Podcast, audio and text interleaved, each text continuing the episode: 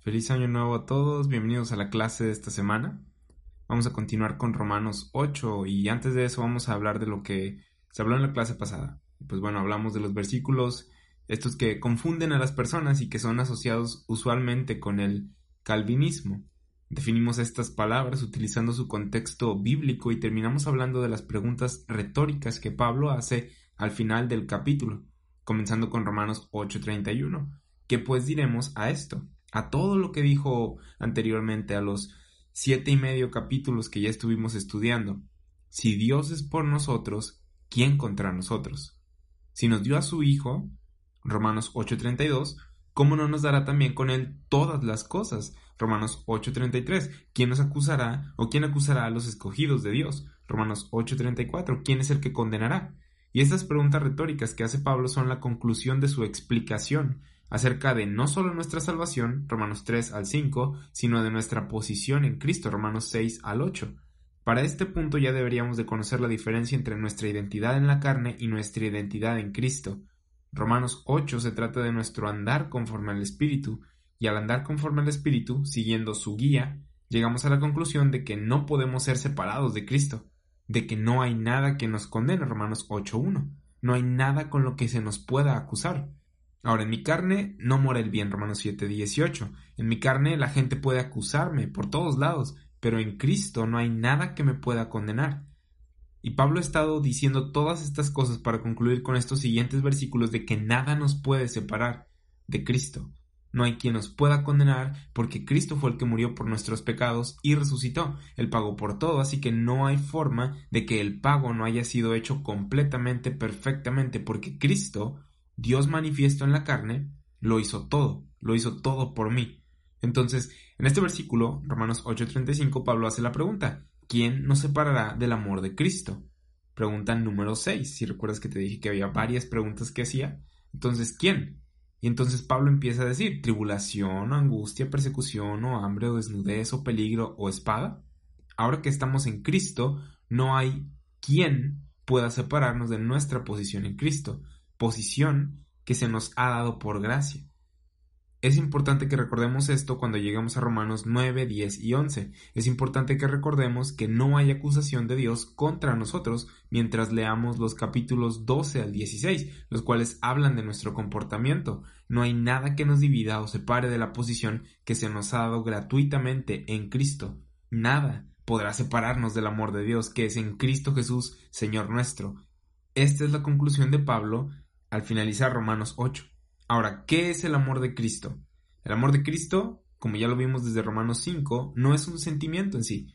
Obviamente Él tiene afecto por nosotros, pero esta frase del amor de Cristo tiene que ver, como te dije, con el capítulo 5, con el amor de Dios derramado en nuestros corazones por el Espíritu Santo, que es el Evangelio que hemos creído.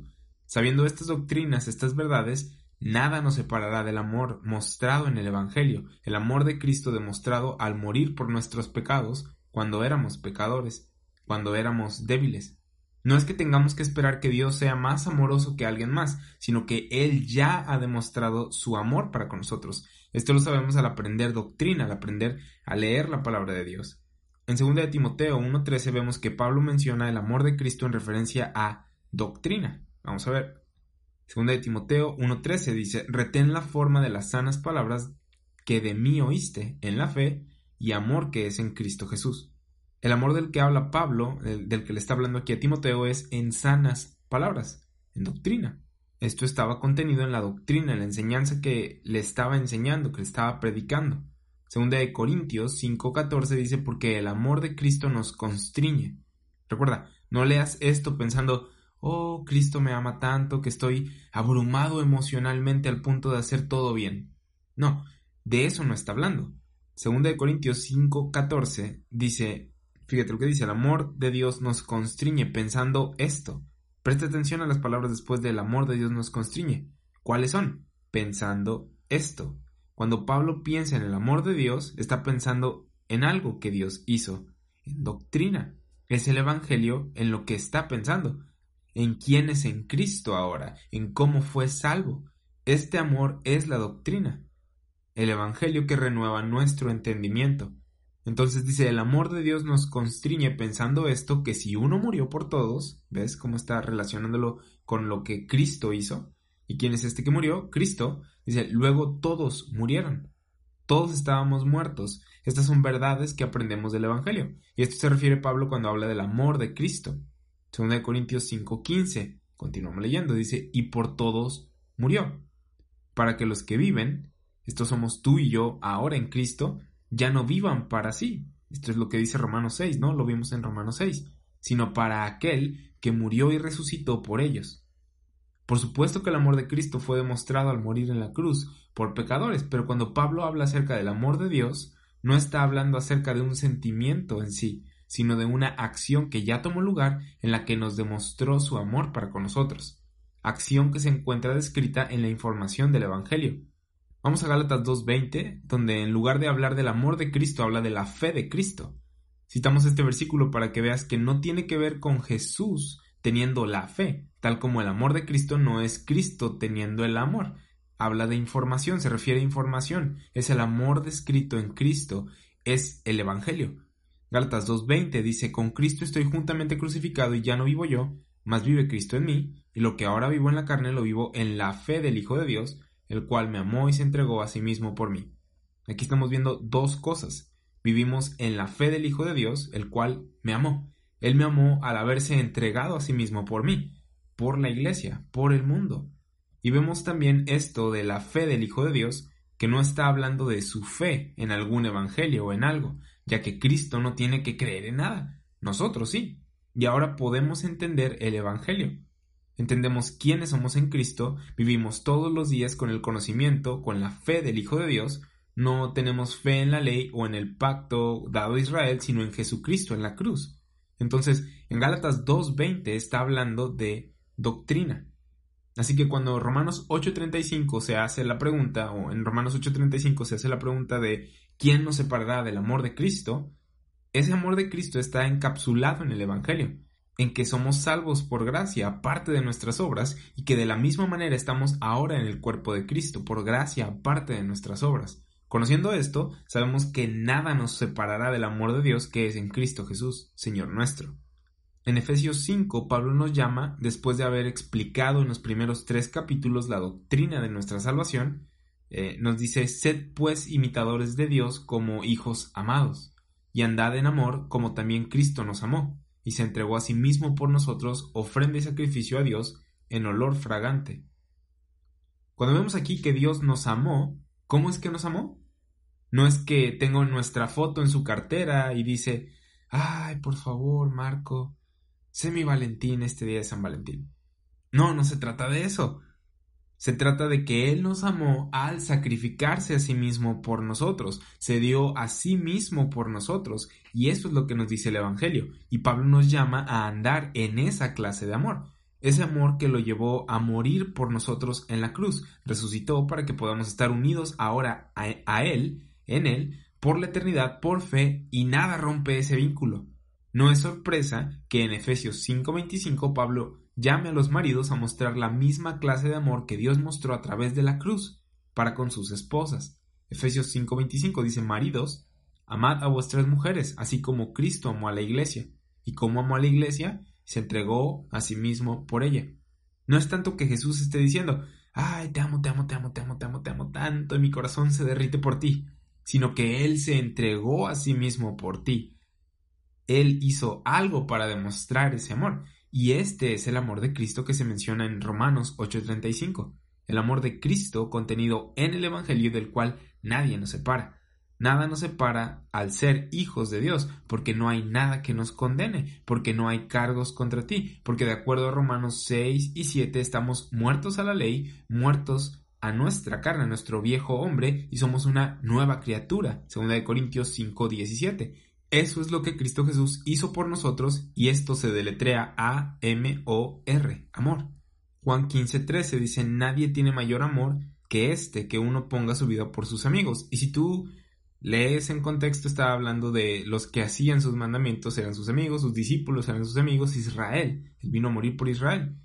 Pero recuerda Romanos 5:8, aquí se demuestra un amor aún más grande. Dice, más Dios muestra su amor para con nosotros en que siendo aún pecadores, Cristo murió por nosotros. No hay más grande amor que aquel que alguien ofrece al que no lo merece. Esa es la clase de amor al que se les dice a los esposos, a los maridos, que le demuestren a sus esposas. E imagino que las mujeres quieren esa clase de amor sobre el que te da tarjetas o flores de San Valentín y chocolates. El amor de Dios que los esposos deben demostrar dice jamás te voy a dejar, sin importar qué hagas, voy a permanecer a tu lado. Y eso es más romántico que flores y chocolates, ¿no? Las mujeres, las jovencitas deberían de estar buscando a un hombre que exhiba el amor de Dios. En Romanos 8 Pablo está hablando de esto, de nuestra unión con Cristo, de este amor de Cristo. Romanos 8:35 dice, ¿quién nos separará del amor de Cristo? ¿Tribulación o angustia o persecución o hambre o desnudez o peligro o espada? Dice, ¿quién? Sin embargo, menciona siete qué, siete cosas que no son un quién, son un qué.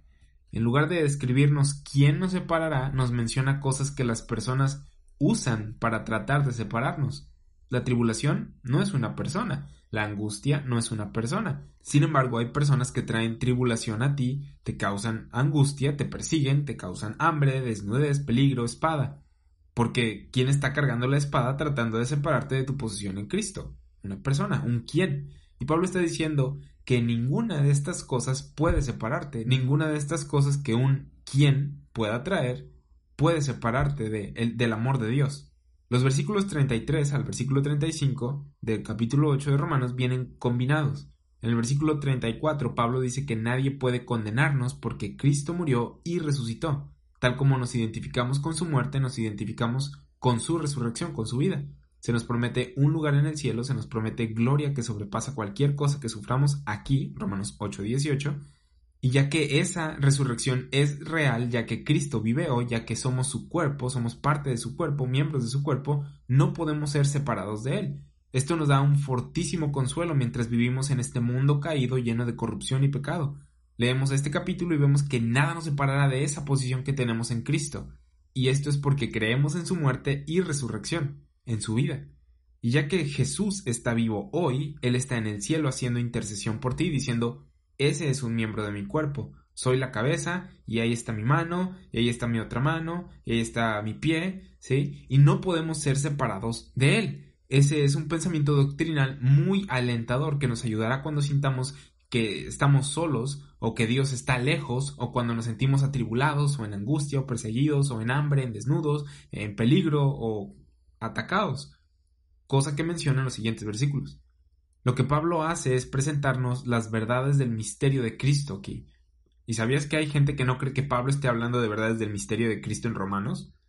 Que porque el único lugar en el que encontramos la palabra del misterio es en Romanos 16, 25, esta palabra misterio. No, no está en todo Romanos, sino hasta este versículo, hasta este punto en Romanos.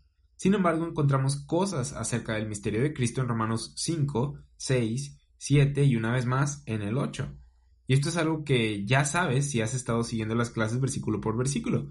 Pero al ir a Efesios 3, vamos a observar que Pablo habla del misterio de Cristo y que dice algunas cosas que ya estudiamos en Romanos. En Romanos 8, en Romanos 5, 6, 7.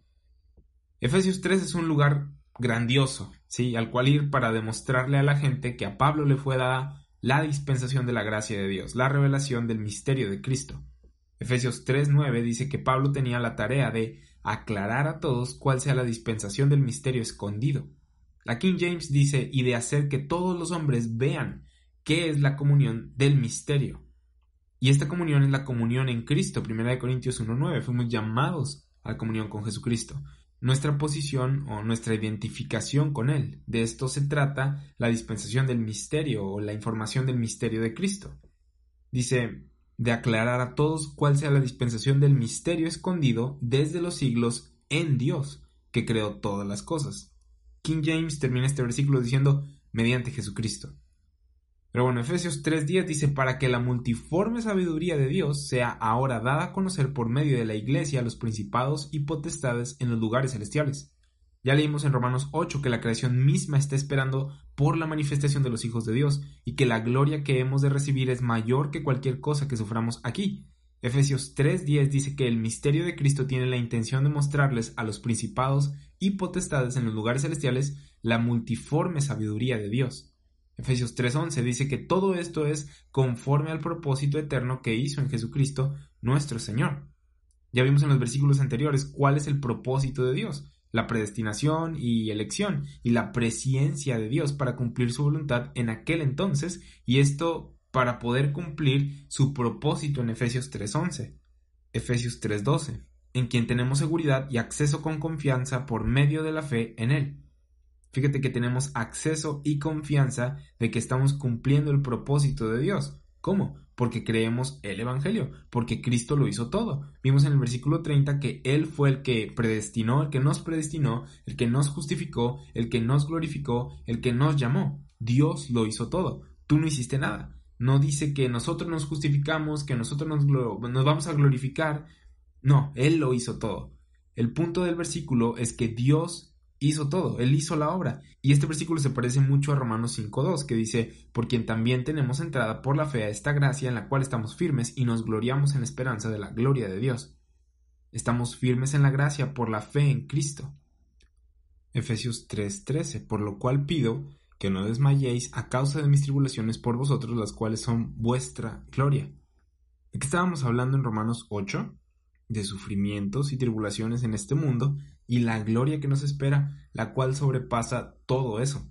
En Romanos 8:17 Pablo dijo, y si hijos, también herederos, herederos de Dios y coherederos con Cristo, si es que padecemos juntamente con Él, para que juntamente con Él seamos glorificados.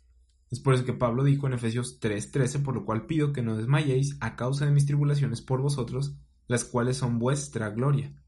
Pablo se da cuenta de que las tribulaciones que estaba atravesando no se comparaban con la gloria que en nosotros ha de manifestarse. Entonces podemos ver que Efesios 3 está describiendo lo mismo que Pablo dice en Romanos 8. En Efesios 3, versículos del 14 al 16, Pablo, al lidiar con estas tribulaciones, dobla sus rodillas y comienza una oración.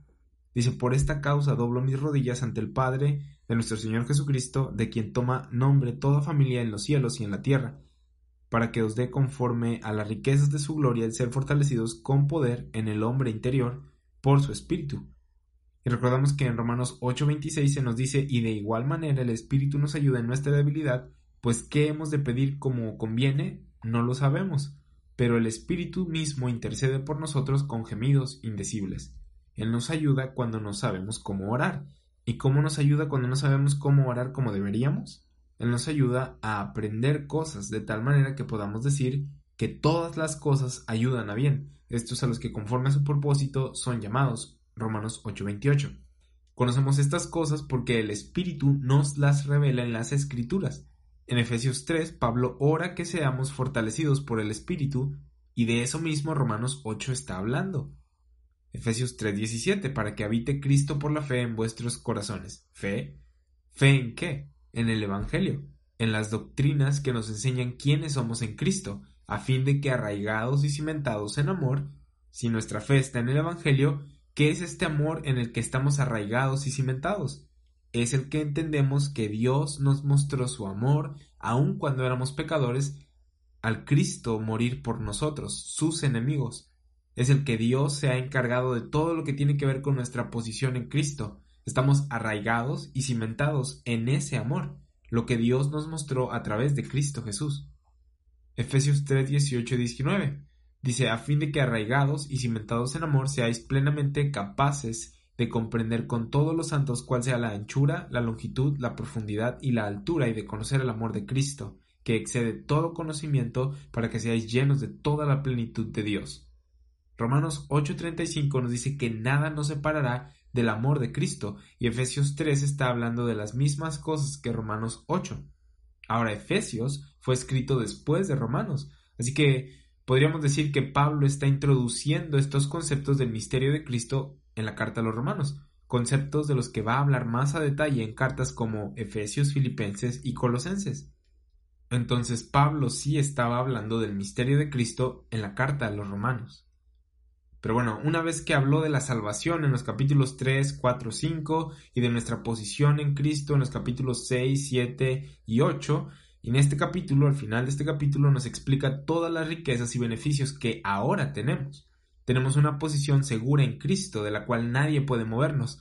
Él nos está enseñando estas doctrinas, doctrinas de las que vamos a aprender más en las epístolas de prisión, se les llama, de Efesios, Filipenses, Colosenses y Filemón. Por ejemplo, en la carta a los Colosenses trata con el cómo estas personas eran acusadas de no servir a Dios porque no estaban observando las fiestas y no estaban absteniéndose de ciertas comidas.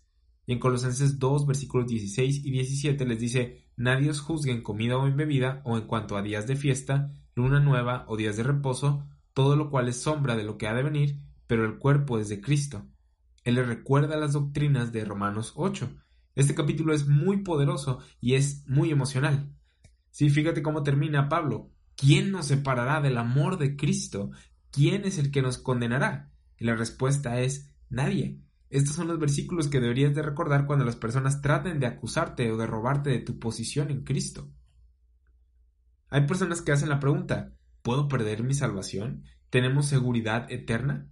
Y no creo que podamos ver una prueba más grande de que sí tenemos seguridad eterna y de que no puedes perder tu salvación que nada. Nada nos podrá separar del amor de Dios que es en Cristo Jesús, Señor nuestro. Somos salvos desde ahora y para siempre por medio de fe en el Evangelio, ya que Cristo, Dios, lo hizo todo. De esto habla Pablo en Romanos 8. Entonces, exactamente, ¿qué nos separaría del amor de Dios? ¿Lo que hacemos? No porque ya no estás en la carne, sino en el Espíritu. Estás identificado con Cristo. Cristo pagó por todos tus pecados, Romanos 3 y 4. No se trata de tus obras, Romanos 4 y 5. Así que no hay cosa que te separe. ¿Quién nos separará del amor de Cristo? Qué pregunta, ¿no? Y la hace para enfatizar el poder del Evangelio de la gracia de Cristo. Romanos 8:35 dice, ¿quién separará del amor de Cristo? Y la respuesta obviamente es, nadie nunca podrá separarnos del amor de Cristo. ¿Tribulación, o angustia, o persecución, o hambre, o desnudez, o peligro, o espada? No. Siguiente versículo, como está escrito, por causa de ti somos muertos todo el tiempo, somos contados como ovejas de matadero. Si solamente tuviéramos el amor de Dios, una esperanza y gloria en este mundo, si esto no tuviera una realidad en la eternidad, Primera de Corintios 15, 19 dice, si en esta vida solamente esperamos en Cristo, somos los más dignos de conmiseración de todos los hombres. ¿Por qué? Porque como cristianos, al compartir el Evangelio, pues a la gente no le gusta las verdades que la Biblia habla acerca de nuestra persona, de nuestro hombre exterior, y pues va a causar que nos acusen y vamos a encarar persecución. Pablo y los demás cristianos estaban recibiendo ataques físicos por parte de la gente religiosa de su tiempo, y es por eso que se menciona hambre, desnudez y espada, porque era algo que Pablo estaba experimentando. De hecho, en 2 Corintios 11 se nos dice que Pablo era perseguido por personas religiosas, ya que enseñaba estas cosas que estamos mencionando, que hemos visto a lo largo de Romanos. Y Pablo decía, ¿estas cosas me van a separar de Cristo? El hecho de que haya sido perseguido, de que estuviera padeciendo hambre y ataques por predicar en contra de la ley y en contra de las enseñanzas de Israel incrédulo, ¿esto me va a separar del amor de Cristo? ¿Es para alguna diferencia en lo que soy en Cristo? Y su respuesta es no. Sin importar que haya un grupo de personas atacando, la verdad de la palabra no cambia, ni quiénes somos en Cristo. Un ejemplo sería el ataque que uno recibe cuando se predica el misterio de Cristo. A pesar de haber una oposición, la verdad de la palabra de Dios no cambia. En ocasiones, cuando presentas las verdades de la palabra de Dios dividida correctamente, la gente tiene las mismas preguntas. A ver, ¿quién más enseña esto? ¿Hay alguien más que lo conozca? ¿De dónde lo sacaste? ¿Dónde lo aprendiste? ¿A dónde fuiste a la escuela? ¿A qué instituto? ¿A qué escuela bíblica? Y hacen estas preguntas porque les gusta consolarse en el hecho de que todos enseñan y creen lo mismo o esto. Así que, pues voy a seguir la manada nada más. Sin embargo, eso no es lo que Pablo está diciendo. Y no fue el caso de Pablo tampoco. Por un tiempo, Pablo fue el único en enseñar acerca del misterio de Cristo. Él era el apóstol de los gentiles y esto era lo que él predicaba. Pero a pesar de que algunos romanos, corintios y filipenses se le unían, seguían siendo la minoría, enfrentaban persecución por gente religiosa, que a menudo eran hermanos mismos de ellos. Así que lo que experimentamos no es algo nuevo, Ciertamente no experimentamos el nivel de persecución que Pablo experimentó. Pero entonces en el versículo anterior se hace la pregunta, ¿quién nos separará del amor de Cristo? Mirando el mundo vemos tragedias. En ocasiones miramos nuestra vida y puede que haya sufrimiento u otras cosas que sucedieron. Y uno puede llegar a preguntarse, ¿esto refleja el amor de Dios? Un calvinista diría, claro que sí. Nosotros diríamos, no. Tribulación, angustia, persecución, hambre, desnudez, peligro, espada. Esa no es la voluntad de Dios. Todo eso es el resultado del pecado. Las cosas a las que las personas apuntan y preguntan, a ver dónde está Dios ahí. Porque esa tragedia fue algo horrible. ¿Dónde está Dios? Mire sus bebés muriéndose. Ese no es el amor de Dios. Esa no es la voluntad de Dios. Es el resultado del pecado de la muerte entrando por el pecado de Adán, Romanos 5:12. El que Pablo, el apóstol a los gentiles, enfrentara tantos problemas, ¿era un reflejo del amor de Dios? Claro que no. Dios lo había enviado, así que Dios no se le estaba oponiendo a Dios, ni tampoco estaba tratando de enseñarle algo a Pablo, de que ahí te va Pablo, estoy tratando de hacerte una mejor persona, voy a arrojarte unos cuantos enemigos, eran personas tomando decisiones oponiéndose a la doctrina de Dios predicada por el apóstol Pablo, enseñada por Dios mismo, a Pablo. Segunda de Corintios 11:23 dice, son ministros de Cristo como si estuviera loco hablo. Aquí dice que habla como si estuviera loco porque está comparándose con otras personas. No debemos hacer eso en el espíritu. Eso es lo que la gente hace en la carne. Pero dice yo más en trabajos más abundante, en azotes sin número, en cárceles más, en peligros de muerte muchas veces, trabajos, azotes, cárceles, peligros de muerte.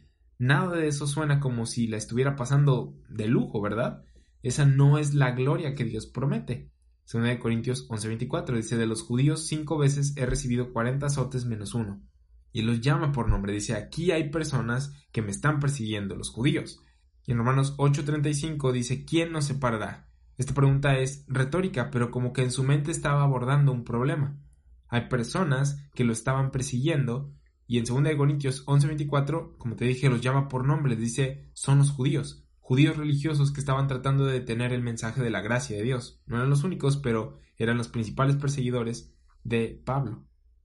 Dice de los judíos cinco veces he recibido cuarenta azotes menos uno, tres veces he sido azotado con varas, una vez apedreado, tres veces he padecido un naufragio, una noche y un día he estado como náufrago en alta mar, en caminos muchas veces, en peligros de ríos, peligros de ladrones, peligros de los de mi nación, los israelitas, peligros de los gentiles, peligros en la ciudad, peligros en el desierto, peligros en el mar, peligros entre falsos hermanos, en trabajo y fatiga, en muchos desvelos, en hambre y sed, en muchos ayunos, en frío y en desnudez.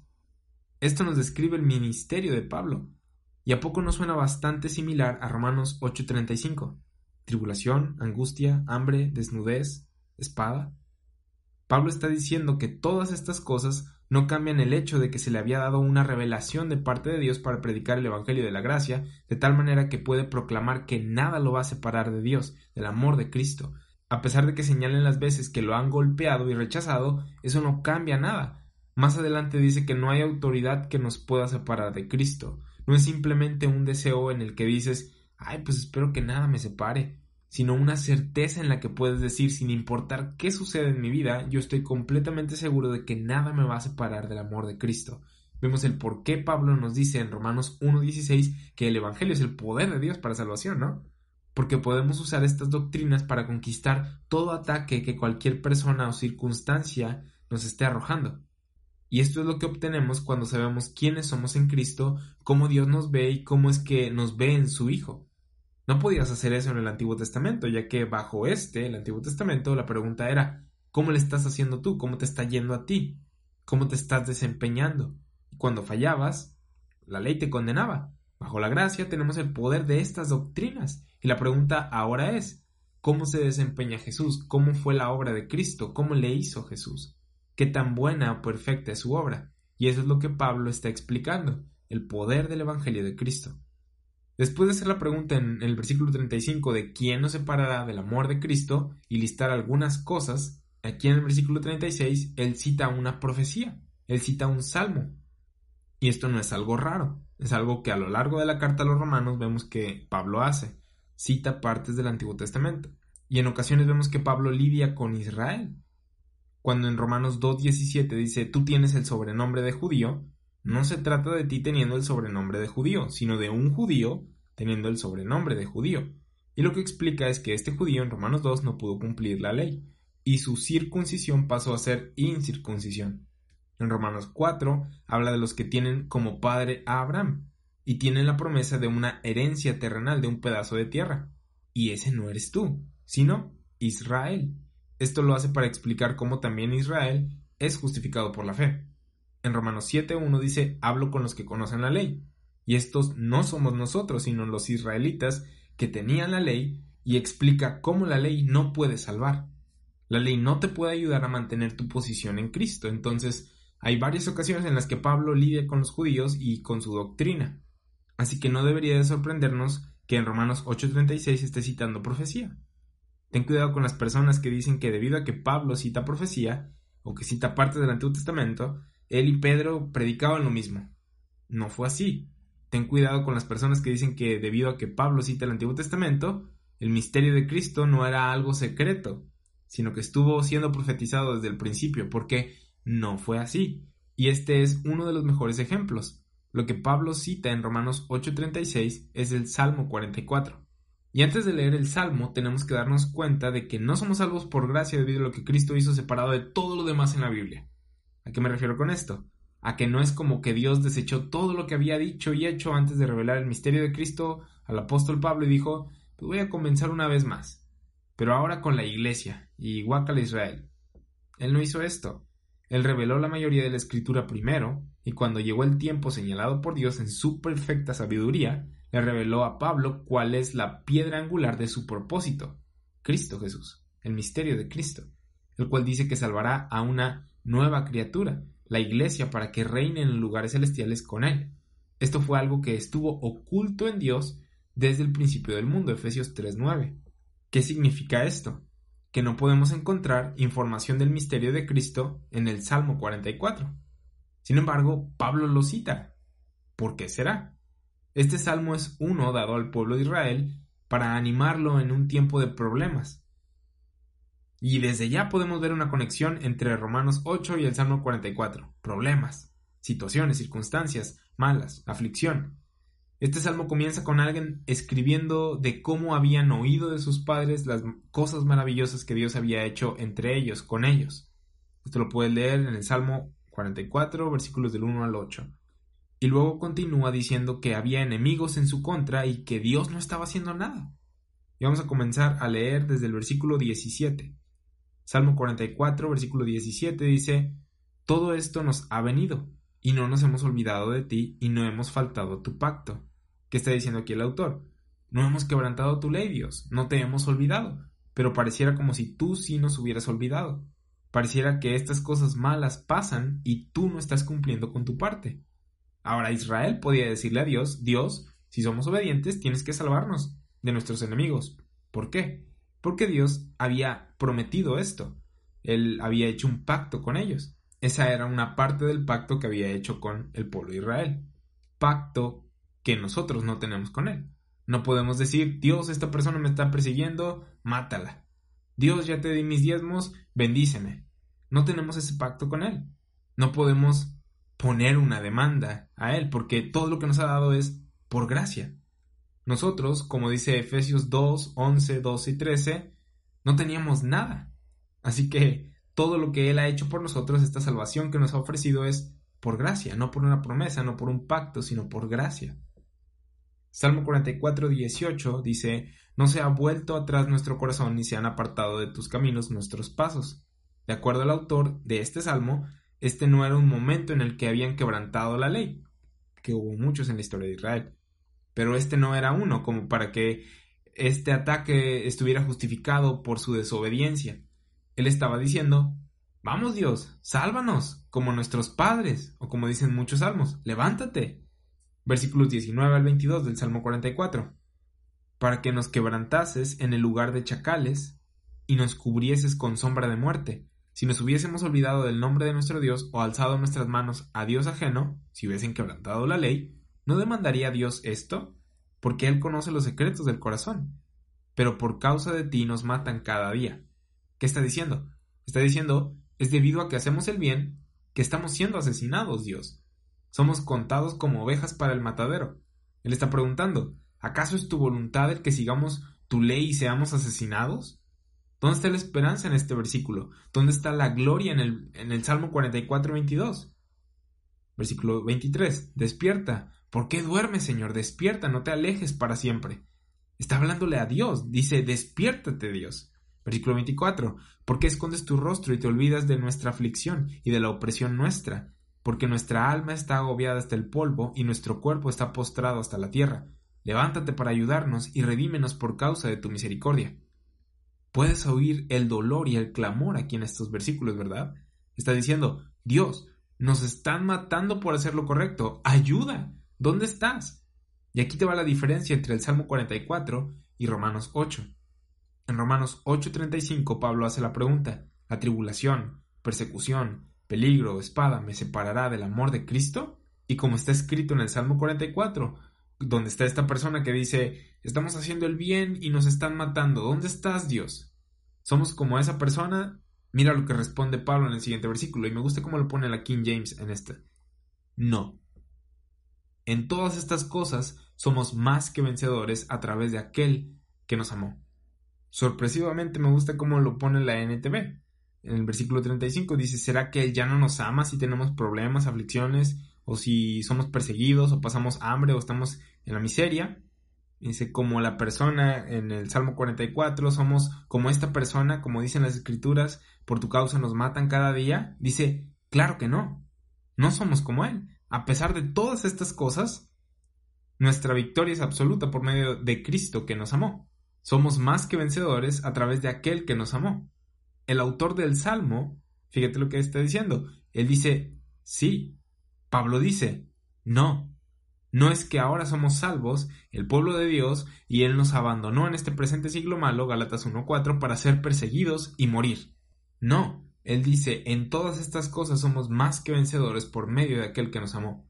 El Salmo 44 te da la idea de que el autor es un más que vencedor, o suena como una oveja yendo al matadero.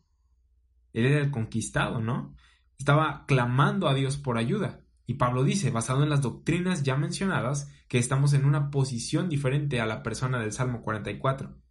Ya que sabemos quiénes somos en Cristo, ya que sabemos que no podemos ser separados, acusados o condenados, ya que sabemos que tenemos paz para con Dios por medio de nuestro Señor Jesucristo, Romanos 5.1, y que Dios no está enojado con nosotros, Dios no nos ha olvidado, unos versículos más arriba vemos que tanto el Espíritu Santo como Jesús están intercediendo por nosotros, Pablo dice que debido a todas estas cosas que conocemos, somos más que vencedores, podemos conquistar todas estas cosas, todas estas circunstancias, si la tribulación, la angustia, persecución, hambre, desnudez, peligro y espada. ¿Cómo las conquistamos? Las conquistamos al recordar las doctrinas en el momento en la que tribulación, angustia, peligro, espada vengan y tú, ¡wam! Esta no es la verdad, esta sí es la verdad. Vamos a identificar estas cosas como mentiras y a recordar lo que es verdad, lo que dice la palabra de Dios. Recordamos las doctrinas y decimos, eso no es lo que yo soy. Cuando veas esa espada, ese ataque a, ti, puedes decir, para mí el vivir es Cristo y el morir es ganancia. Filipenses 1.21. No hay nada que puedas hacerme que me separe del amor de Cristo. Y puedo citarte el versículo que me confirma que no importa nada de lo que me arroje el mundo. Y hay gente que pudo haber dicho, Pablo pues tú eres el único que está predicando esto. Nadie en los profetas habló de lo que hablas, no lo podemos encontrar. Y es que Dios le reveló estas cosas a Pablo y a nosotros mediante las escrituras. Ahora sabemos lo que Cristo hizo por nosotros mediante el Evangelio. Pero bueno, Pablo dice, no, el Salmo 44 no nos describe. No somos como ovejas yendo al matadero. Y el cristiano que cree que esa es la experiencia cristiana necesita ser fortalecido en su fe, necesita ser equipado para poder conquistar a través de la sana doctrina de la palabra estas circunstancias. Esto es madurez. Esto va más allá de creer el Evangelio para tu salvación y ya. Esto es creer en el Evangelio al estar en medio de todos estos problemas. Y Pablo quiere que estés en una posición en la que entiendas que al conocer estas doctrinas puedas ver los problemas y decir, yo puedo conquistarlos, soy más que vencedor en medio de todas esas cosas por medio de aquel que me amó.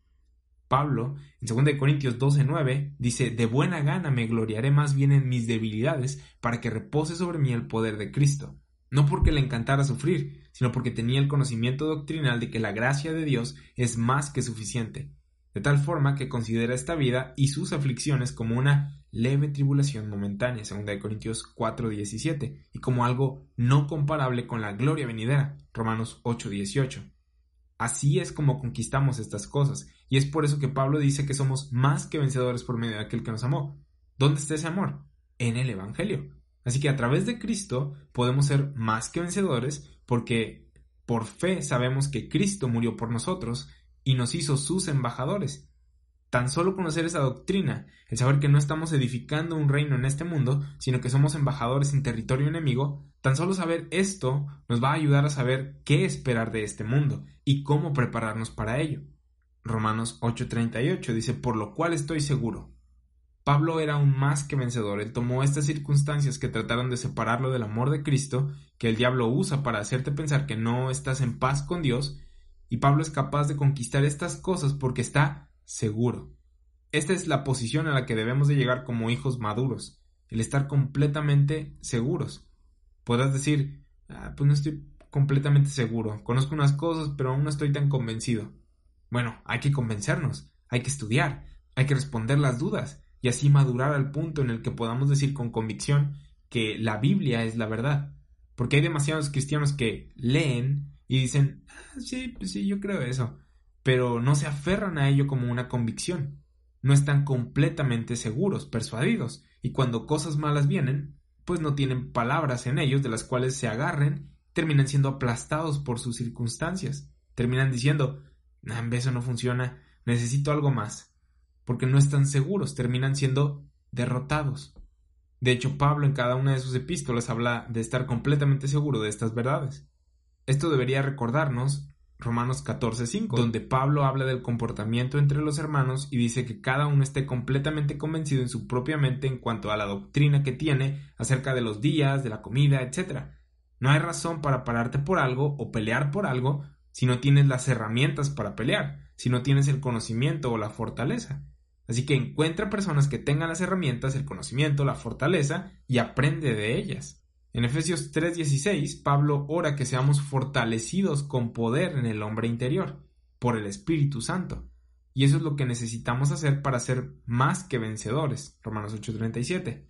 En Colosenses 2, versículos 1 y 2, Pablo dice, porque quiero que sepáis cuán gran lucha sostengo por vosotros y por los que están en la Odisea, y por todos los que nunca han visto mi rostro, para que sean consolados sus corazones unidos en amor él les dijo, tengo una lucha para que sean consolados sus corazones unidos en amor. ¿Por qué necesitan ser consolados? Porque están enfrentando cosas como las descritas en Romanos 8. Ahora, ¿por qué es importante saber estas cosas?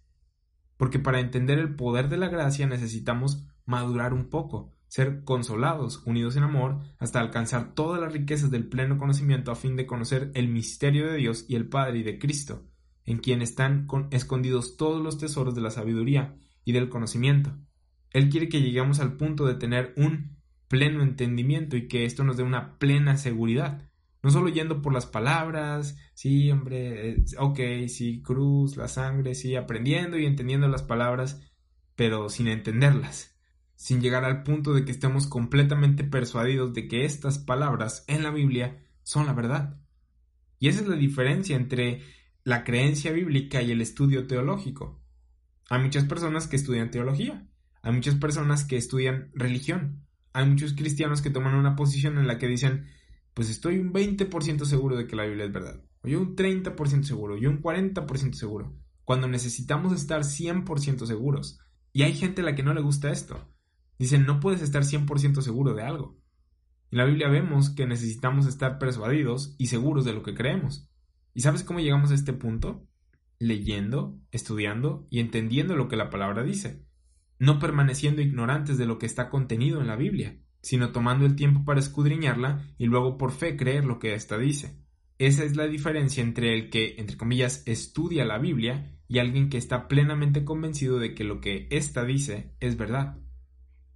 En 1 de Tesalonicenses capítulo 2 versículo 13 Pablo ora por los tesalonicenses y dice Damos gracias a Dios de que cuando recibisteis la palabra de Dios que oísteis de nosotros, la recibisteis no como palabra de hombres, sino, según es en verdad, la palabra de Dios, la cual actúa en vosotros, los creyentes.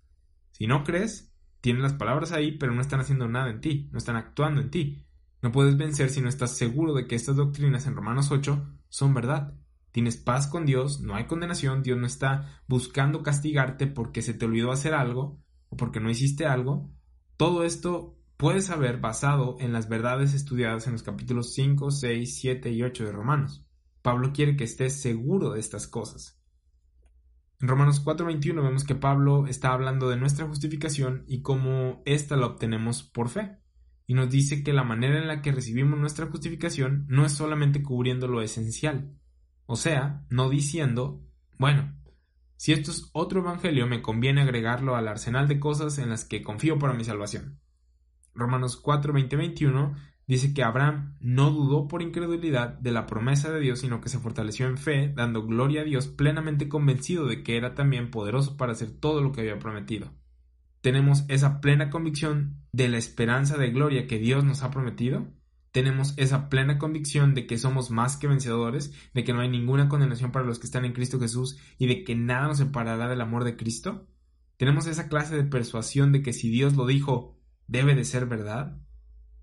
Lo que constantemente sucede es que las personas se acercan a la Biblia, la leen, la comprenden y de repente surgen dudas y preguntas como ¿cómo es que esto puede ser verdad? ¿Cómo es que un hombre estuvo en el vientre de un pez grande por tres días? ¿Cómo es que el arca contuvo a todos los animales? A ver dónde estaban los insectos. Y ahí te van unas noticias de última hora.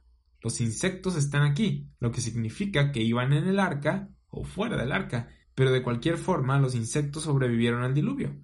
La Biblia es verdad. Hubo un diluvio, mató a todo ser viviente, salvo los que estaban en el arca, y lo demás sobrevivió, ya sea en el lodo, en el arca, lo que sea. La Biblia es verdad. La posición que debemos tomar es la de la Biblia es verdad. Y si no la entendemos, pues no la entendemos nosotros. Cambiamos nuestra perspectiva, nuestra manera de pensar y no la Biblia. Solo porque pues no la entendemos. Hay personas que dicen haber perdido su fe y que la Biblia no es verdad ahora porque encontraron contradicciones en ella. Encontraron contradicciones y no encontraron la respuesta a esa contradicción. Si crees que la Biblia es verdad, hay una respuesta para esto, un por qué. Sin embargo, pues no quieren realmente conocer la respuesta, buscan una forma para llamar a la Biblia mentira. Y Romanos 3:4 dice, sea Dios veraz y todo hombre mentiroso. Entonces, aunque seas tan tonto como una pared y no entiendas nada de la Biblia, la Biblia seguirá siendo verdad y tú tan tonto como una pared. Tú no eres el juez de la Biblia, ese es el primer paso que tomas para estar plenamente convencido para llegar a ese lugar. Porque a lo mejor te preguntas, ¿cómo llego a ese lugar? ¿Cómo puedo estar plenamente convencido? Entonces, paso número uno, dejas que Dios sea veraz y todo hombre mentiroso. Tomas la decisión de que sin importar qué, vas a dejar que Dios y su palabra te digan lo que es verdad, en lugar de yo tratar de corregir a Dios y su palabra. Paso número dos, vas a creer lo que ésta dice, ya que Romanos 10:17 dice la fe es por el oír y el oír por la palabra de Dios. ¿Quieres una fe más fuerte? Tienes que leer la Biblia y tienes que creer la Biblia que lees. El paso número tres para tener una plena convicción es darte por completo a lo que esta palabra dice. La gente lee la Biblia, dejan que Dios sea veraz, pero lo que los separa de los que están plenamente convencidos es que estos no se dan por completo a estas palabras. Tienen un pie aquí y otro allá. No dejan que ésta gobierne sus vidas. Y hay que dejar de ser de doble ánimo, porque si esta es la palabra de Dios, es el documento más importante de toda la historia de la humanidad. Y la Biblia es la palabra de Dios. ¿Sabes? Es impresionante la falta de reverencia con la que la gente trata la Biblia, la palabra de Dios. Y se entiende que es porque no creen, porque son incrédulos, y es por eso que la tratan como si fuera cualquier libro. Pero tan solo la idea de que esta es la palabra de Dios y esta puede cambiar la vida de las personas es algo... Sin embargo, la gente la hace a un lado, procuran cambiarla como si fuera cualquier otro libro. Primera de Timoteo 4:15 dice, entre tanto que voy, ocúpate en la lectura, la exhortación y la enseñanza. No descuides el don que hay en ti, que fue dado mediante profecía con la imposición de las manos del presbiterio. Ocúpate en estas cosas, permanece en ellas, para que tu aprovechamiento sea manifiesto a todos. En el versículo 15 la King James dice, date completamente a ellas, a las doctrinas, a la palabra. Ya conoces las doctrinas, date completamente a ellas Deja que éstas sean las que te guíen, que instruyen y gobiernen tu vida. Que ya no sean la ensalada de, huevo que te dan en, el restaurante y que la mayoría ignora y ahí deja. Date completamente a ellas para que tu aprovechamiento sea manifiesto a todos. Eso es el ministerio, cuando dejas que estas palabras obren de manera efectiva en ti, de tal forma que todo lo que hagas se trata de esto, aunque la gente se ría de ti, a eso se le llama ministerio. De eso se trata estar persuadido. La Biblia es fácil de entender, pero difícil de implementar. La gente no quiere hacerlo. En Romanos 8:38 Pablo dice, yo estoy persuadido, yo estoy seguro. Ya conocemos unas cosas y es hora de asegurarnos, de decir, esta es la verdad, y esto de lo que me acusas o con lo que me estás atacando, no checa. Vamos a ver las cosas de las cuales Pablo está seguro. Dice que él está seguro de que ni la muerte ni la vida, ni ángeles ni principados, ni potestades, ni lo presente, ni lo porvenir, ni lo alto, ni lo profundo, ni ninguna otra cosa creada, nos podrá separar del amor de Dios que es en Cristo Jesús, Señor nuestro. ¿Cómo es que Pablo puede decir tales cosas? ¿Cómo es que él puede tener la certeza de que nada lo puede separar del amor de Dios? Porque ya comunicó desde el capítulo 1 hasta este capítulo el Evangelio, de cómo estás en Cristo y cómo llegaste ahí. Si entendemos las doctrinas, sabremos que la única conclusión lógica es que no hay nada que pueda separarnos del amor de Dios. ¿Dónde exactamente es que Pablo nos dice que es por fe más obras? En ningún lugar de Romanos 1 al 8. Dice que nada en la vida, ni la muerte, preferiblemente en la vida, sin embargo la muerte viene a personas que se paran firmemente contra las personas que se le oponen. Hoy en día, en algunas áreas del mundo hay personas siendo asesinadas por su fe. Y esto es algo triste. Afortunadamente, donde vivimos no somos asesinados por ser cristianos. Aún. Ese es un privilegio del cual gozamos ahora, ser capaces de hablar de nuestra fe sin consecuencias fatales, pero ya sea en vida o en muerte, del Señor somos. Romanos 14:8 dice, pues si vivimos para el Señor vivimos, y si morimos para el Señor morimos, así pues sea que vivamos o muramos, del Señor somos. Ese es el concepto de quién eres. Ya no soy yo en la carne, no soy yo en mi herencia terrenal y las cosas que he hecho o alcanzado en mis fuerzas, sino quién soy en Cristo soy de Él. Jesús me ha comprado con su sangre. Primera de Corintios 6, 19 y 20. Así que le pertenezco a Él. Si vivo es debido a Él y si muero es por Él. En Filipenses 1, 20, 21, Pablo dice lo mismo. Yo magnifico a Cristo en mi cuerpo por vida o por muerte, porque para mí el vivir es Cristo y el morir es ganancia. Estas son las palabras de un hombre que se ha dado completamente a estas doctrinas. Primera de Timoteo 4, 15 en la King James. Y está seguro de que estas cosas son verdad sino como por qué te darías completamente estas doctrinas si no fueran verdad, si fueran mentira, o si no fueran cosas de las cuales estuvieras completamente convencido. Romanos 8:38 dice, por lo cual estoy seguro de que ni la muerte ni la vida, nada de lo que hagas en la vida te separará del amor de Dios. Puede que digas, pues es que no he vivido una vida buena.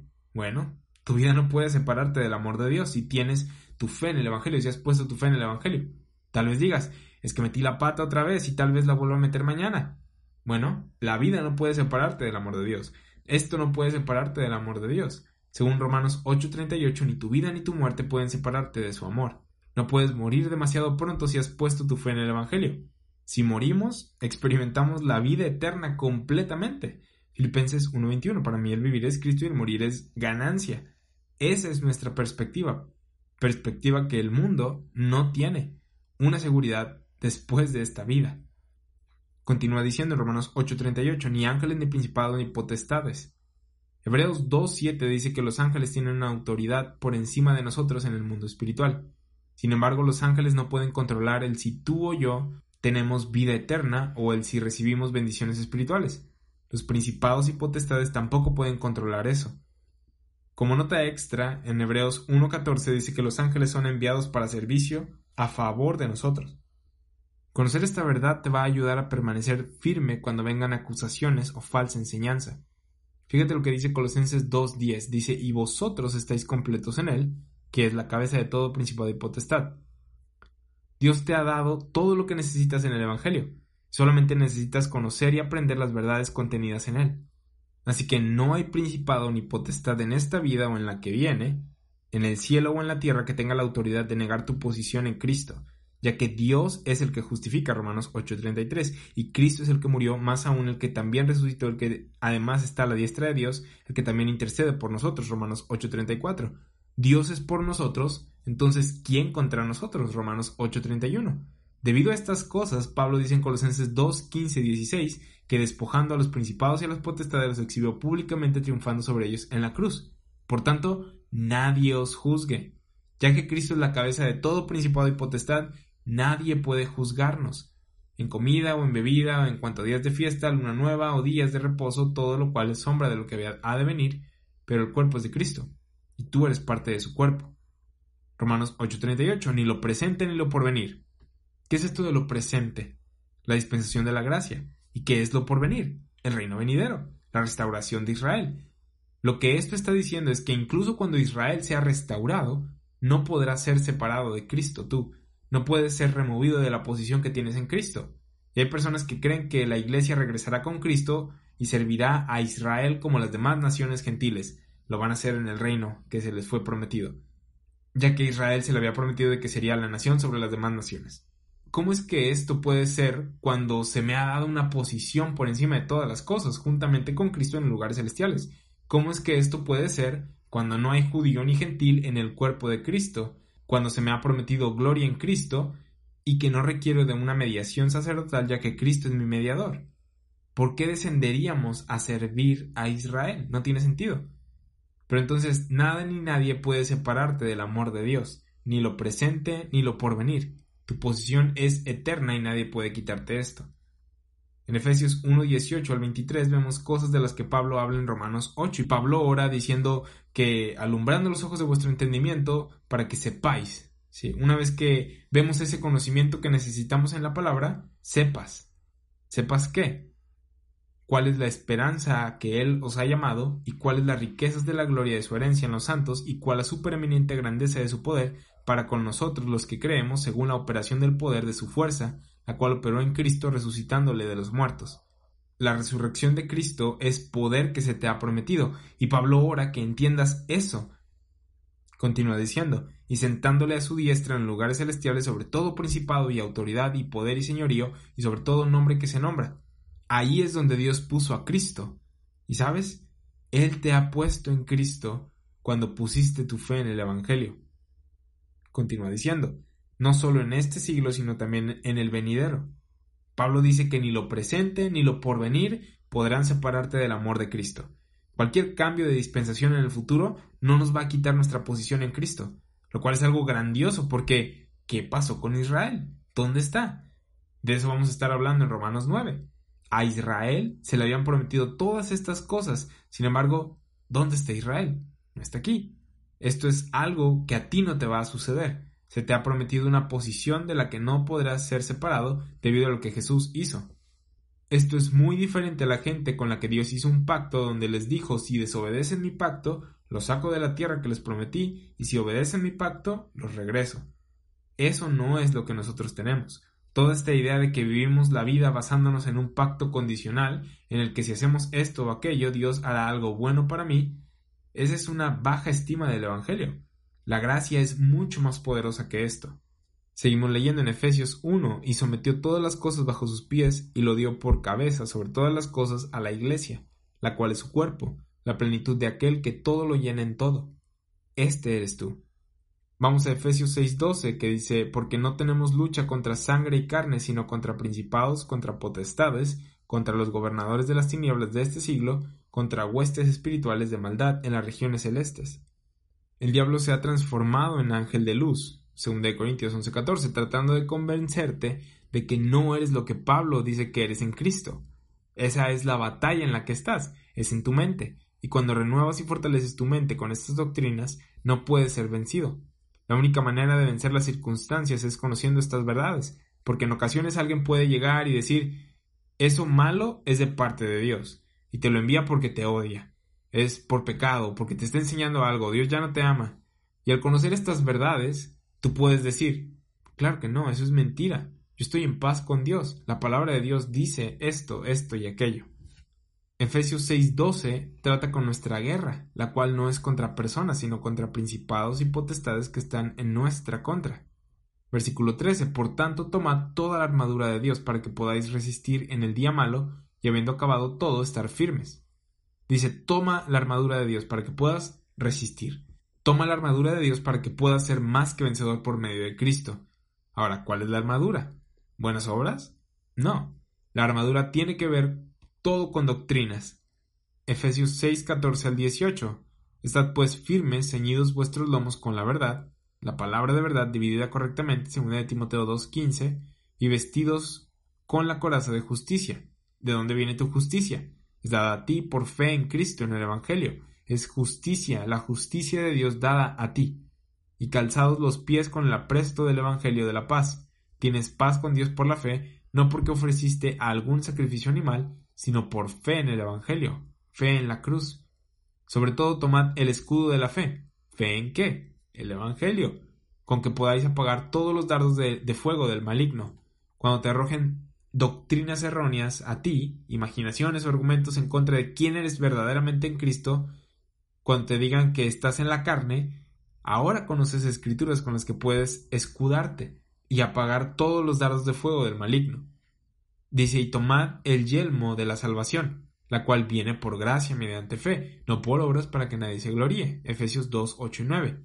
Y la espada del Espíritu, que es la palabra de Dios, orando en todo tiempo, con toda oración y súplica en el Espíritu, y velando en ello con toda perseverancia y súplica por todos los santos. ¿Cómo conquistas? ¿Cómo derrotas al enemigo? Con la palabra de Dios dividida correctamente. Cada parte de la armadura tiene que ver con doctrinas, no tiene que ver con tus obras o buen comportamiento. Si eso es lo que usas para atacar al enemigo, vas a tener una mala experiencia, porque no tienes el poder en ti mismo. Dios es el que se encarga de todo. Él es el que tiene todo el poder. Él murió y resucitó, Él es el que te puso en su Hijo y ya no hay más condenación para ti. Tu posición ha cambiado. Romanos 8, 38 y 39. Estoy seguro de que ni la muerte ni la vida, ni ángeles ni principados, ni potestades, ni lo presente, ni lo porvenir, ni lo alto. ¿Cómo es que algo alto puede separarnos del amor de Dios? Job 22, 12 dice, ¿no está Dios en la altura de los cielos? Mira lo encumbrado de las estrellas cuán elevadas están. Pablo dice en Efesios 3:18 que quiere que comprendamos la altura del amor de Cristo. El amor de Dios se extiende hasta los mismos cielos contigo. Estás sentado juntamente con Él en los lugares celestiales. No hay autoridad en el cielo que pueda separarte del amor de Dios. Dice ni lo alto ni lo profundo, Romanos 8:39.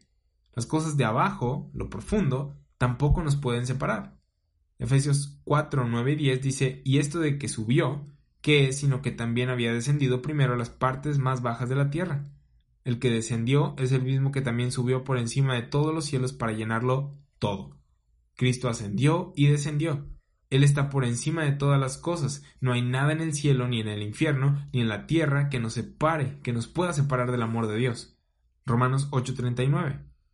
Ni lo alto ni lo profundo, ni ninguna otra cosa creada. Imagínate que llega un judío y te dice a mí se me dio la ley y el pacto y tienes que venir a través de mí, tú no eres un hijo de Dios. Tú puedes decirle, pues Romanos 8, 15 al 17 dice lo contrario. O que alguien llegue y te diga, tienes que seguir la ley para ser salvo. Le puedes decir, Romanos 4 dice lo contrario.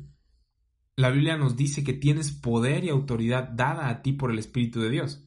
Romanos 8:39. Ninguna cosa creada nos podrá separar del amor de Dios que es en Cristo Jesús, Señor nuestro. Es por eso que después de haber hablado de nuestra posición completa en Cristo, y como nada en este mundo, como nada en lo porvenir, ya sea en el cielo o en la tierra, nos podrán separar del amor de Cristo, Pablo, después de esto, habla de Israel. Porque ya vimos a Pablo lidiar con las objeciones y problemas que Israel tuvo con la ley en Romanos 4 y en Romanos 7, y una vez que llegamos al capítulo 8 y vemos cómo no somos definidos por la carne, sino por el Espíritu, y cómo no hay ninguna cosa que nos condene o separe la pregunta que surge, que se hace es, bueno, entonces, ¿qué le pasó a Israel? Y aquí hay judíos oponiéndose a Pablo y se preguntan, ¿qué pasó con nuestras promesas? ¿Qué le pasó a las promesas de Israel? ¿Qué pasó con los pactos de Israel? Y en Romanos 9, Pablo trata ese tema. Él dice, aunque nada nos separara del amor de Dios, algo separó a Israel de las promesas que Dios les hizo. Ahora, estamos en Cristo y nada nos puede separar nosotros. Sin embargo, hubo un tiempo en el que estábamos separados, éramos ajenos a los pactos de la promesa, sin esperanza, sin Cristo, sin Dios. Israel lo tenía todo. Efesios 2, versículos del 11 al 12. Entonces, ¿qué le pasó a Israel? Esa es la pregunta con la que Pablo va a tratar en Romanos 9, y esto lo hace para provocar a Israel hablando de nuestra posición completa en Cristo. Las personas religiosas se van a oponer a ti cuando les enseñes las doctrinas de la gracia, porque piensan que es demasiado bueno como para ser verdad. Dicen, no hay manera de que Dios haga eso por ti. Y lo dicen porque realmente no conocen la Biblia, no conocen la revelación que Dios le dio al apóstol Pablo. A partir de Romanos 9 hasta Romanos 11, Pablo nos va a explicar lo que Dios hizo y va a responder la pregunta de si Dios olvidó a Israel o si los recordará en algún momento. Ahora sí, vamos al capítulo 9, vamos a tocar unos cuantos versículos brevemente. Romanos 9 comienza diciendo, Verdad digo en Cristo, no miento, y mi conciencia me da testimonio en el Espíritu Santo que tengo gran tristeza y continuo dolor en mi corazón, porque deseara yo mismo ser anatema separado de Cristo por amor a mis hermanos, los que son mis parientes, según la carne, que son israelitas. ¿Sabías que el 90% de tu Biblia, si no es que más, trata con el pueblo escogido de Dios, Israel? A ellos les dio toda ventaja, toda misericordia, toda paciencia, todo pacto, toda gloria, toda ley, toda palabra. ¿Qué ventaja tiene el judío? Romanos 3. Entonces, ¿por qué de repente todo esto se detuvo? Esto es lo que Pablo nos va a explicar aquí en estos tres capítulos a partir de este Romanos 9.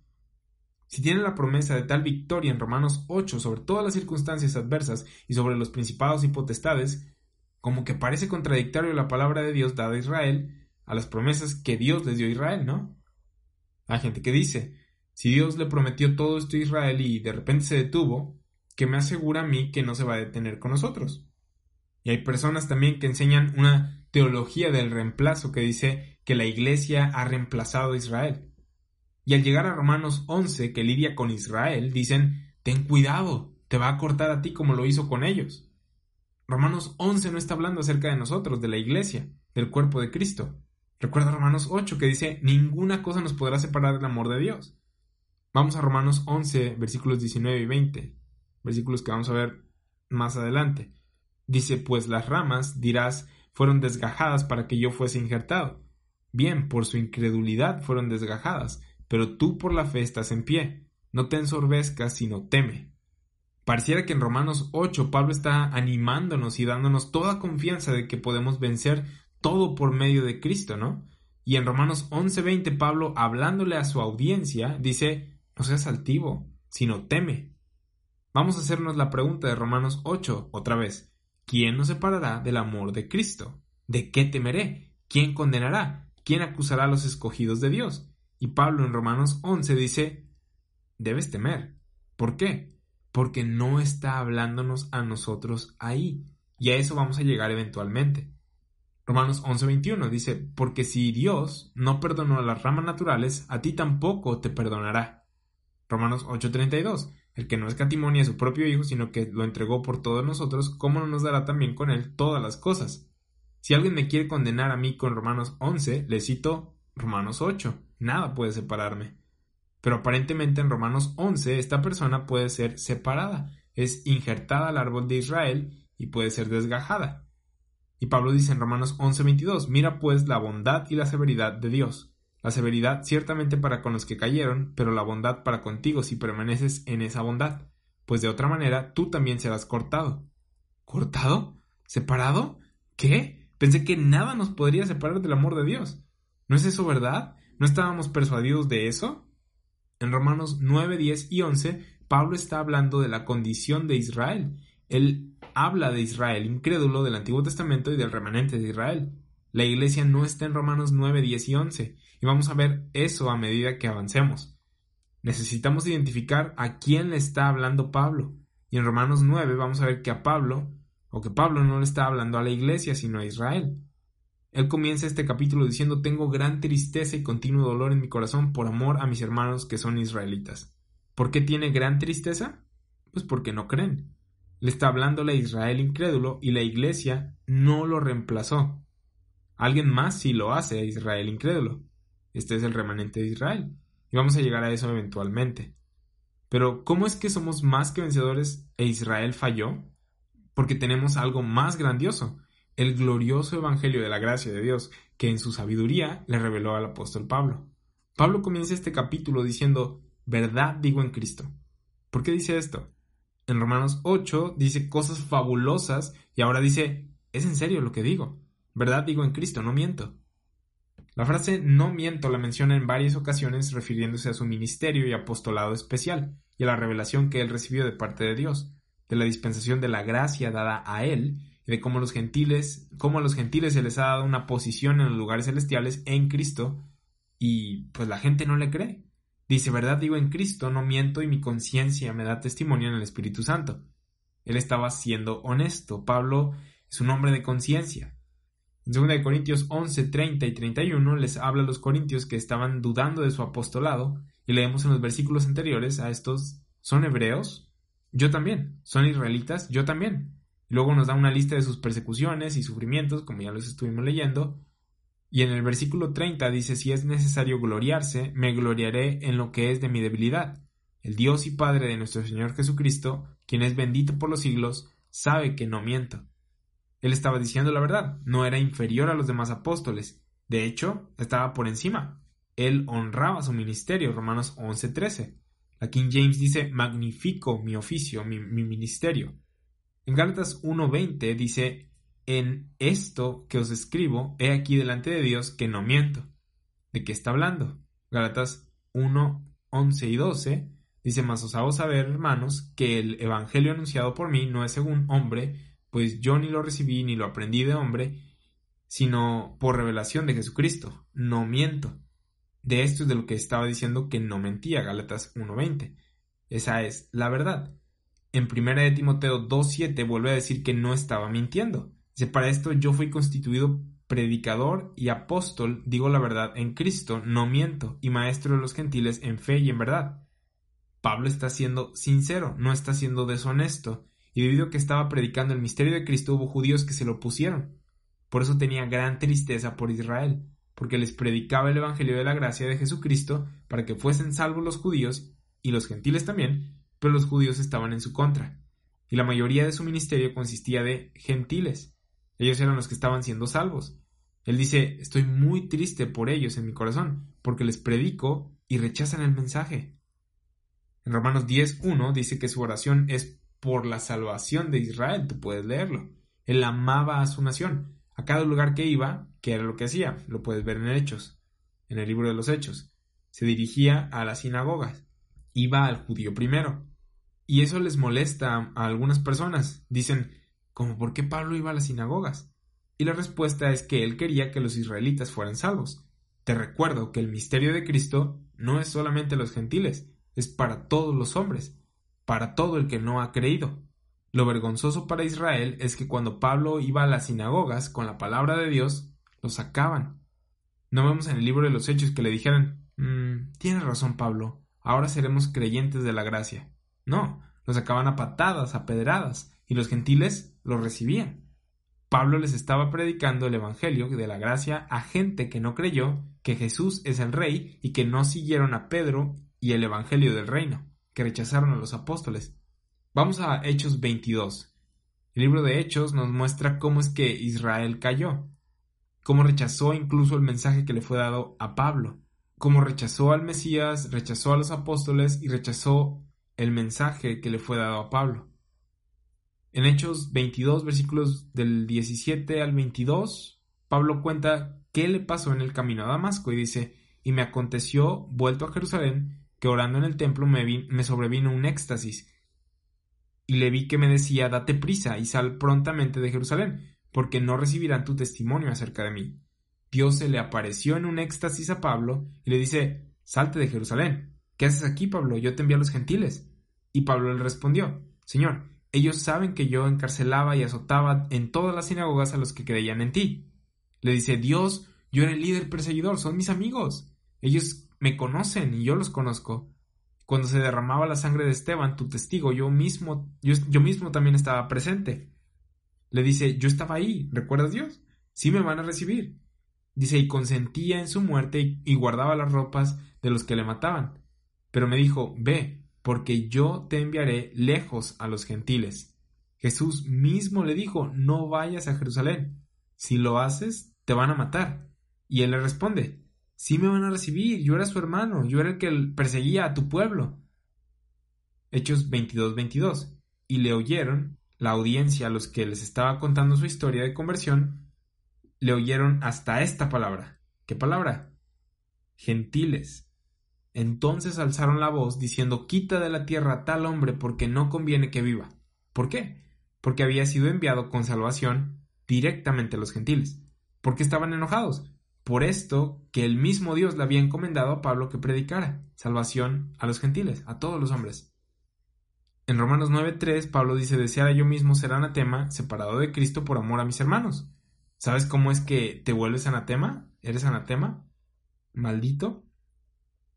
Gálatas 1, 6 al 9 nos dice que es predicando otro evangelio.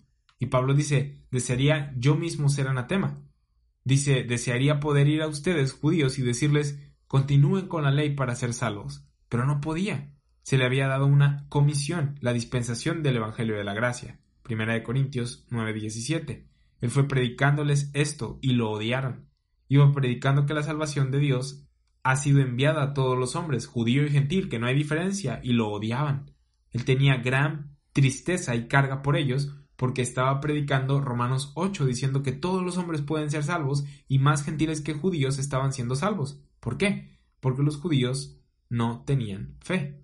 Vamos ahora a Hechos 23, versículo 1, que dice entonces Pablo mirando fijamente al concilio dijo, varones hermanos, yo con toda buena conciencia he vivido delante de Dios hasta el día de hoy les hablaba a los israelitas aquí y les dice, amigos, yo no estoy en su contra. Dios me dio un mensaje y yo solamente estoy dándolo.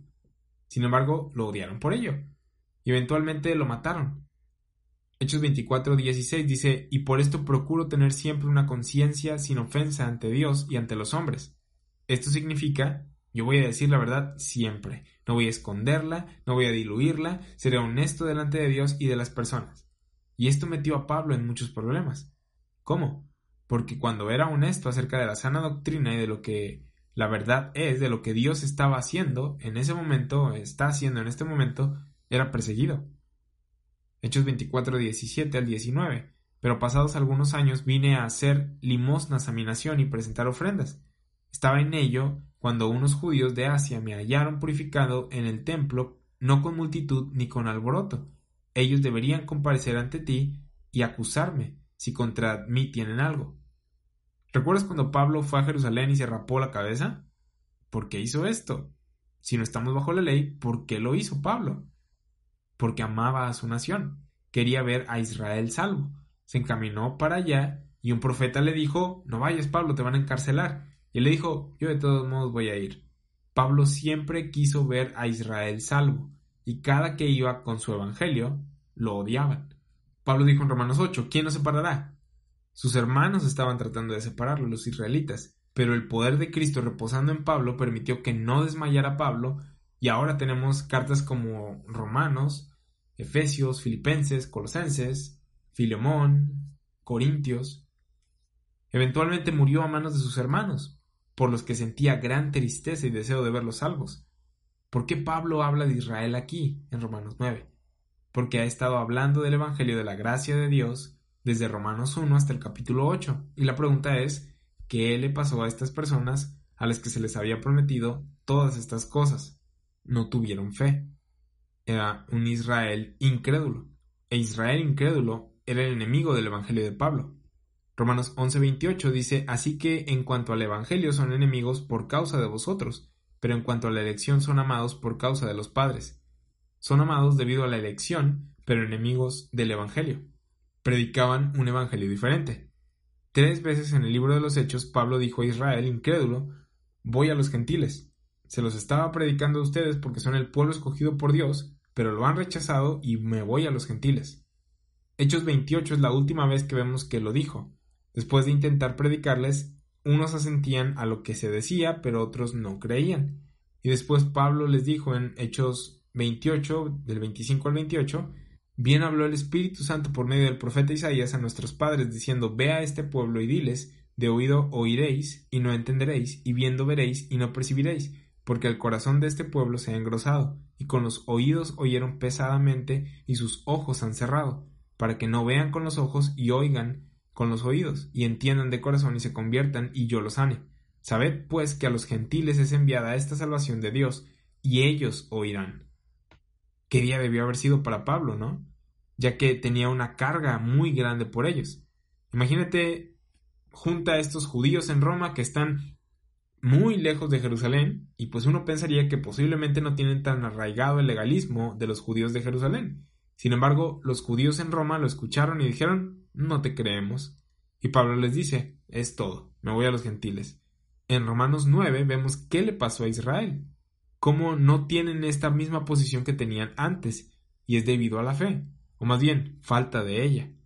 Después de esto, en Hechos 28 vemos que las cartas que escribió después no hablan mucho de Israel, en contraste con sus primeras cartas en las que les habla a los judíos incrédulos. Romanos 9, 4 y 5, que son israelitas de los cuales son la adopción, la gloria, el pacto, la promulgación de la ley, el culto y las promesas de quienes son los patriarcas y de los cuales según la carne vino Cristo, el cual es Dios sobre todas las cosas, bendito por los siglos. Amén. Hablamos de nuestra adopción en Romanos 8, de cómo somos hijos de Dios por fe en el Evangelio, y a Israel se le había prometido el ser hijo de Dios. Hablamos de la gloria que será manifiesta en nosotros, y a Israel se le había prometido gloria en la tierra, se le había prometido que sería una nación por encima de las demás naciones, un reino glorioso se le prometió. A ellos se les dieron los pactos, antiguo pacto, nuevo pacto, pacto davídico, pacto con Leví, que vimos en Malaquías, etc. Cada pacto le fue dado a Israel. Tú no tienes uno, nunca has tenido un contrato con Dios. ¿Cómo es que entonces recibimos todas estas riquezas? Por fe en el Evangelio, por gracia, recibimos toda bendición espiritual mediante Cristo. A ellos se les habían prometido bendiciones incluso antes de que Cristo naciera. A Israel se le dio la ley. A ti nunca se te dio la ley. Ese era el beneficio de Israel. El culto o servicio a Dios fue dado a Israel también. A ti nunca se te dijo que sirvieras a Dios como un sacerdote del templo. Tú eres un gentil. Ellos tenían un sacerdocio, el altar, el tabernáculo, los sacrificios, todo era de ellos. No lo usurpamos nosotros, no lo tomamos porque Dios se los dio a ellos. Ellos tenían promesas, nosotros no. Efesios 2, 11 y 12. Ahora, en Romanos 8 aprendemos algunas promesas que Dios nos ha hecho mediante el Evangelio de la Gracia ahora, pero en Romanos 9 vemos que ellos tenían promesas antes del Evangelio de la Gracia. Romanos 9:5, de quienes son los patriarcas y de los cuales según la carne vino Cristo. Cristo no vino en la carne por ti, Cristo vino en la carne por Israel, su nación escogida. Juan 1:11 dice a lo suyo vino y los suyos no le recibieron. En Mateo 15:24 Jesús dijo, no soy enviado sino a las ovejas perdidas de la casa de Israel. Romanos 15:8 dice que Jesús vino para confirmar las promesas hechas a los padres como un ministro de la circuncisión. Él no vino por gentiles, él no vino predicando el Evangelio de la gracia de Dios. Jesús vino en la carne por Israel y ellos tenían todos estos privilegios. Vimos que se hacía la pregunta en Romanos 3.1, ¿qué ventaja tiene pues el judío? ¿O de qué aprovecha la circuncisión? Y Pablo responde, mucho en todas maneras. Primero, ciertamente que, se les ha, que les ha sido confiada la palabra de Dios. Casi todas las escrituras fueron escritas por judíos. Además, tenían la adopción la gloria, los pactos, la ley, servicio, las promesas, y Pablo está diciéndonos qué le pasó a todo esto. Romanos 9:6 dice, no que la palabra de Dios haya fallado, porque no todos los que descienden de Israel son israelitas. Dios no es un mentiroso. Entonces, ¿qué le pasaron a las promesas? Y la respuesta es que Dios tomó las bendiciones que había dado a todo Israel y se las dio a una parte de Israel, al remanente de Israel, no a la iglesia. Hay una diferencia entre Israel y la Iglesia, y se necesita bastante información para poder estudiar adecuadamente Romanos 9, 10 y 11. Necesitamos entender lo que se le prometió a Israel en el Antiguo Testamento, porque las cosas que tú tienes ahora, Israel ni siquiera soñaba con ellas. Eran un misterio oculto en Dios, Efesios 3.9. Pero las cosas que Dios le prometió a Israel, tú no puedes tocar. Tú no eres Israel, ni siquiera Israel espiritual. Así que no usurpa su tierra. No podemos llamar a nuestro país la tierra prometida y tú no eres una nación. Esa es Israel. Existen dos esferas de gobierno que Dios creó, cielo y tierra. Son cosas diferentes. En Efesios 1, 9 y 10, Pablo dice que Dios nos ha dado a conocer el misterio de su voluntad, según su beneplácito, el cual se había propuesto en sí mismo, de reunir todas las cosas en Cristo en la dispensación del cumplimiento de los tiempos, así las que están en los cielos, tú glorificado en Cristo, resucitado en los lugares celestiales, como las que están en la tierra, y esto es Israel, su reino prometido, cosa que aún no ha sucedido. su reino prometido no ha venido a la tierra, no han manifestado gloria en la tierra, pero eso es algo que se les prometió. Y la voluntad de Dios es que Israel, con gloria en la tierra sobre las demás naciones, y tú, glorificado en los lugares celestiales en Cristo, seamos reunidos en Cristo. Ese es el propósito, ese es el misterio de su voluntad, el cual nos ha revelado ya, según Efesios 1, 9 y 10. Entonces, en Romanos capítulos del 1 al 8, Pablo habla del Evangelio de la gracia de Dios, por el cual somos salvos ahora, y en Romanos 9, 10 y 11 nos va a explicar lo que le pasó y le va a pasar a Israel. Y esto lo vamos a seguir viendo en las siguientes clases. Con esto terminamos la clase de esta semana. Y vamos a tener unas, unas dos clases, yo creo, eh, eh, especiales antes de meternos a detalle en, Romanos 9. Vamos a estar hablando un poco acerca del calvinismo, y del trasfondo histórico que tiene este debate que hay en, cuanto a en cuanto al pensamiento calvinista. Te agradezco el tiempo que estás invirtiendo para estudiar la palabra de Dios. Por mi parte es todo. Hasta la próxima.